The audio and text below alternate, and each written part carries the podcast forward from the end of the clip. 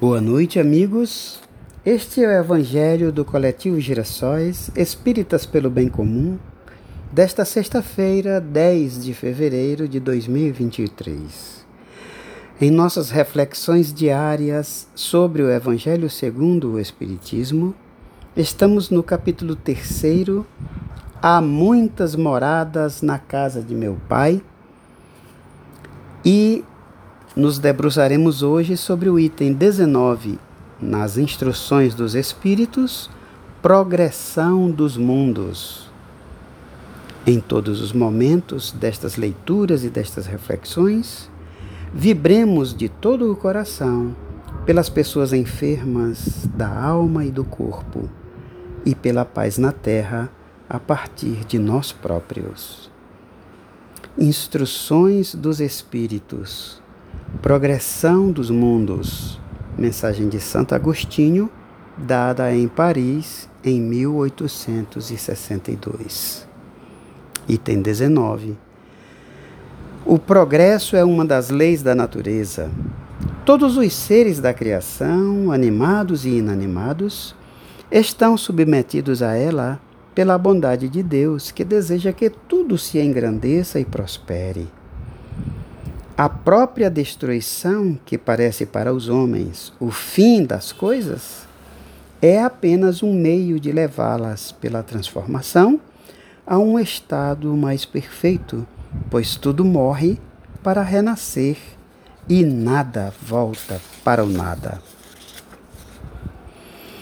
Ao mesmo tempo em que os seres vivos progridem moralmente, os mundos que eles habitam progridem materialmente. Quem pudesse seguir um mundo em suas diversas fases, desde o instante em que se aglomeraram os primeiros átomos da sua constituição, o veria percorrer uma escala incessantemente progressiva, mas em graus insensíveis para cada geração e oferecer aos seus habitantes uma morada mais agradável à medida que eles também avançam na senda do progresso.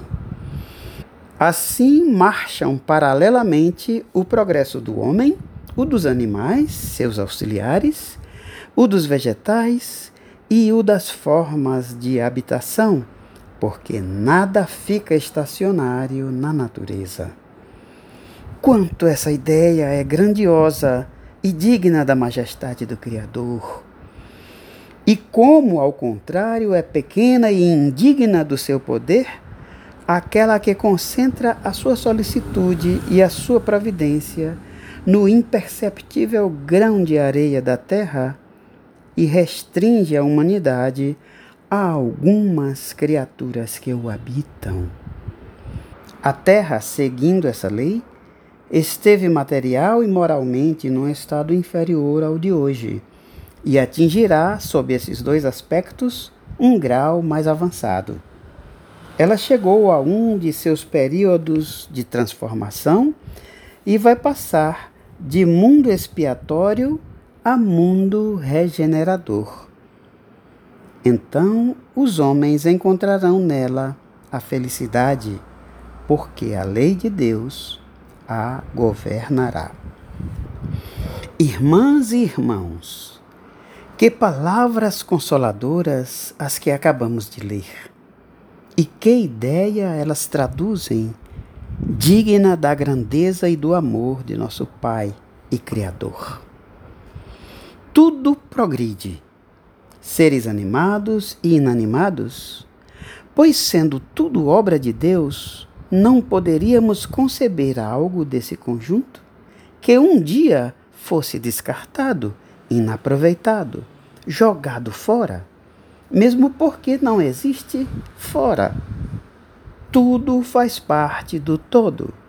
A criação em seu conjunto demonstra a cada passo, ante a nossa ainda estreita compreensão, a inteligência, o amor, a providência e a previdência do Pai Nosso que está nos céus, conforme nos ensinou Jesus.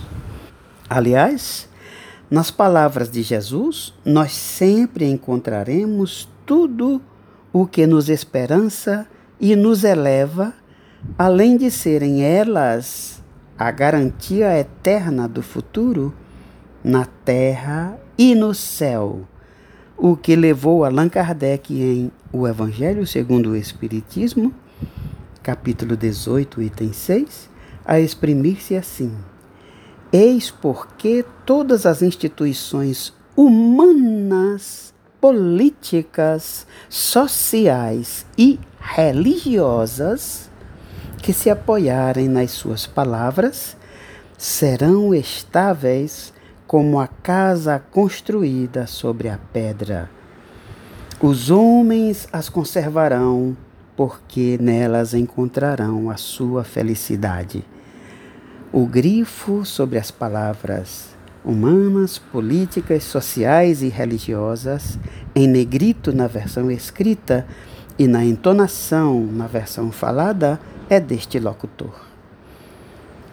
E a condição basilar para as instituições humanas estarem vinculadas aos ensinos de Jesus é que as aludidas instituições que reverberam com ênfase políticas sociais e religiosas estejam nas suas próprias bases vinculadas àqueles ensinos. Sim, porque Deus nos dá todos os meios para fazermos o melhor, mas exige de nós a operacionalidade. Cabe-nos a ação. E a esse respeito vem o Espiritismo em nosso favor, quando ensina: fora da caridade não há salvação. Isto quer dizer que nos compete o agir em face do conhecimento das palavras de Jesus e de seus emissários de todas as épocas da humanidade, nós prestaremos contas de nossos atos ou de nossa inércia, individualmente e em sociedade.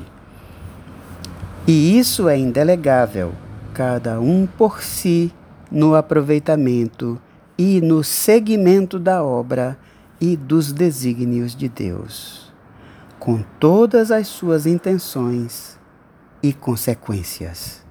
Ora, vamos orar coletivo.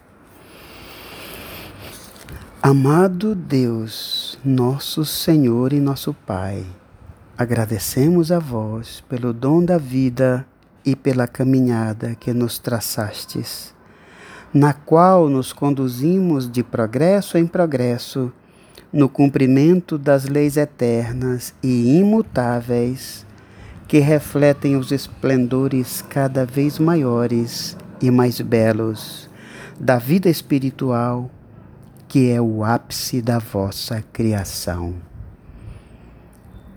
Nada queremos vos pedir, Senhor, na nossa prece de agora.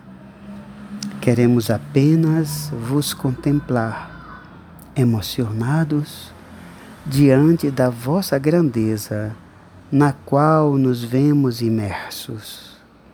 Se algo vos pedimos é simplesmente o ter olhos para vermos tantas maravilhas que prodigalizais diante de nós, bastando-nos o olhar e o entendimento para que experimentemos essa visão da vossa glória, visão que nos dá saúde no corpo na alma, nas nossas relações sociais, nas nossas noções de justiça e de amor, com as quais sempre nos engrandeceremos uns aos outros, como vossas filhas e vossos filhos que somos. Que a nossa gratidão chegue até vós, Pai, e testifique da nossa emoção e do nosso desejo de permanecermos nesta luz que, através de Jesus, nos encaminha para a frente e para o alto, na senda que nos leva à vossa presença. Assim seja. Queridas pessoas que ganhei no coletivo Girassóis Espíritas pelo Bem Comum, aqui termina a nossa reflexão de hoje sobre o Evangelho de Jesus. Havemos refletido, havemos partilhado vibrações, havemos agradecido a Deus. Eu agradeço também a todas as pessoinhas, encarnadas e desencarnadas, o Senhor nos abençoe agora e sempre. Amemo-nos. Amém.